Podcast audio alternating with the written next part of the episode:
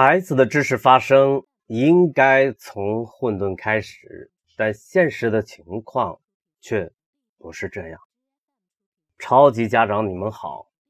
超级家长之声今天又要开始广播了。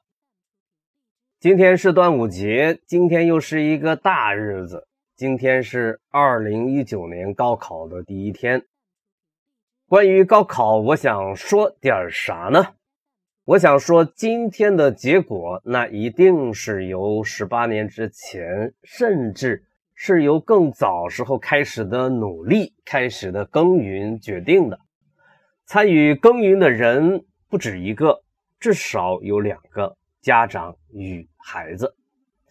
但是，如何开始？如何耕耘？如何让耕耘成为一种乐趣，成为一种？自己喜欢的生活方式，这里边却有着大学问。几天前，有一位家长特意从贵州来到蓝田，与芒格聊读书手艺。显然，这位家长是被芒格所倡导的《超级家长宣言》吸引来的。这一聊就是整整三个小时。知识的发生源于与环境的互动，真相就是如此。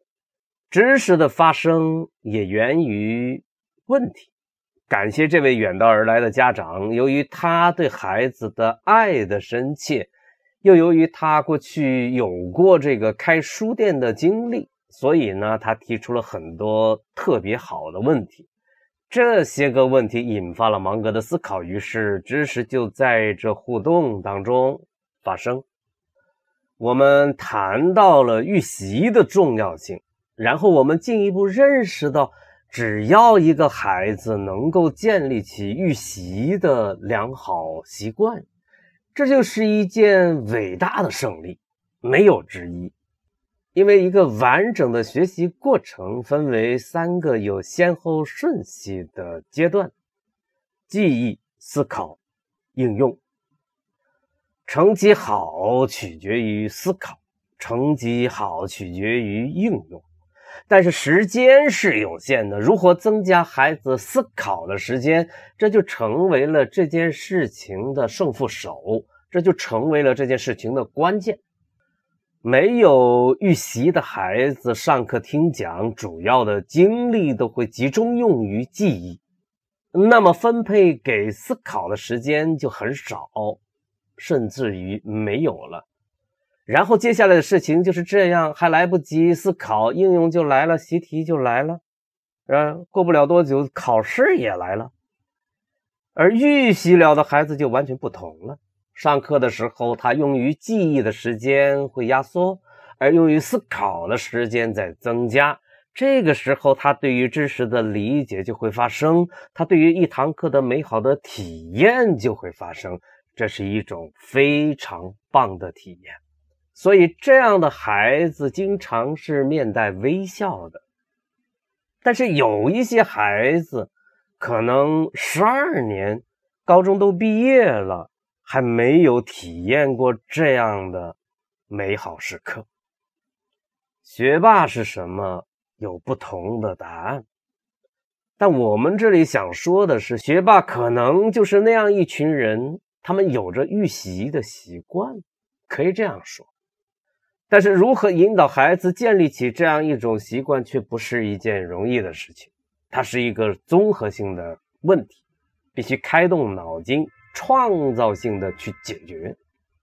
我说的是，万一不顺利怎么办？不顺利，这可能是一个大概率的事件。想想我们的学生时代，这个事情就比较容易理解了。但是这一次，因为我们是超级家长，这个任务就必须拿下。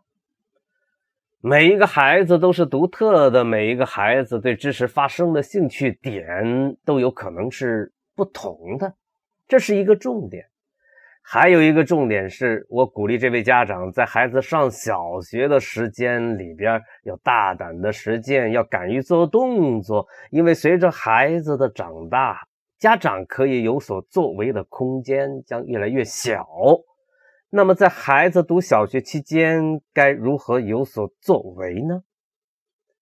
我们谈到的第二个主题是升级孩子的大脑认知能力。孩子不是家长的复制品，不能把孩子的大脑当成一个储存器来使用。所以，我们说灌输不是一个好的选择，但是取代灌输的那个更好的东西是什么？这是一个课题。所以，小学反而是素质教育的重要时段。这段时间不抓住，今后将很难有所作为。要澄清一下，现在坊间说的什么弹弹钢琴、跳跳舞、画画画、打打篮球，这就是素质教育，这是比较粗浅的理解。这只是表象，不是本质。素质教育的本质是促进孩子的大脑认知能力的升级。当然，这个东西它可以是弹弹钢琴，可以是跳跳舞、画画画、打打球，都可以。但需要在本质上起到让大脑升级的活动发生的结果，这才是素质教育的本质。这是什么意思呢？孩子的大脑像计算机一样是可以升级的，并且呢，不是换什么零件啊，而是要训练。这就好比是孩子一生下来，大家都没有多大的区别，都是二八六。但是后天的环境决定了孩子的大脑升级，什么时候升级到三八六、四八六，花多长的时间完成这样一些升级？如何才能升级到大多数孩子都达不到的更高级的程度呢？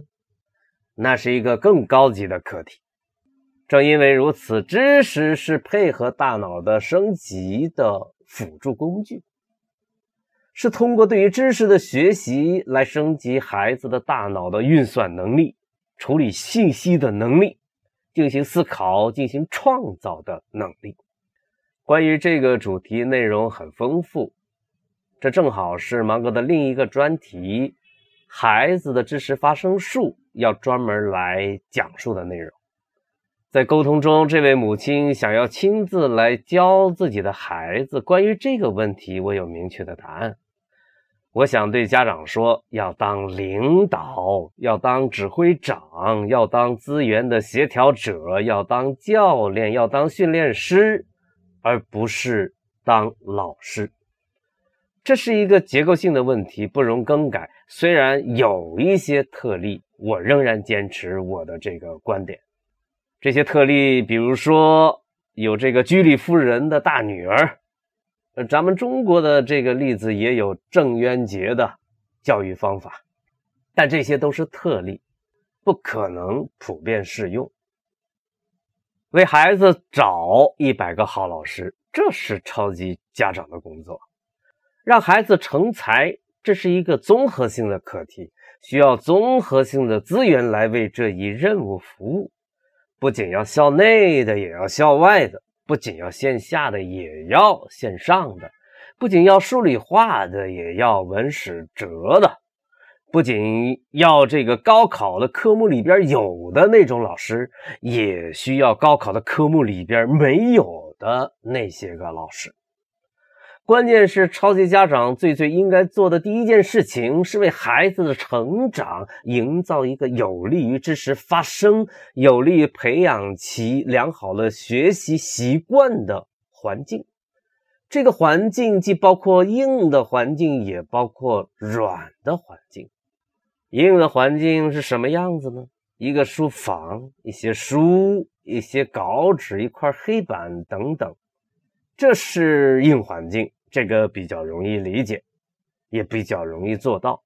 什么是软环境？这个问题就比较复杂了，包括的东西又比较多。几个同样爱好读书的同学圈呃，有一个。爱孩子、重视教育的家长群体，等等，这些个东西呢，属于一个软环境。经过一夜的酝酿，我为这位远道而来的这个超级家长，还设计了一个亲子阅读与写作的训练计划，呃，称之为“格格玛”。这是一个在暑假期间可以集中进行的一个训练，主要的理念不是让孩子来复制我们家长脑子里面的知识，而是让我们的家长如何走进孩子的世界，引导孩子的知识发生。这是一个一百八十度的大转折。呃，不是让家长把知识灌输给孩子，我们要有这个观念，而是要让知识在那儿发生，在孩子的大脑那儿发生。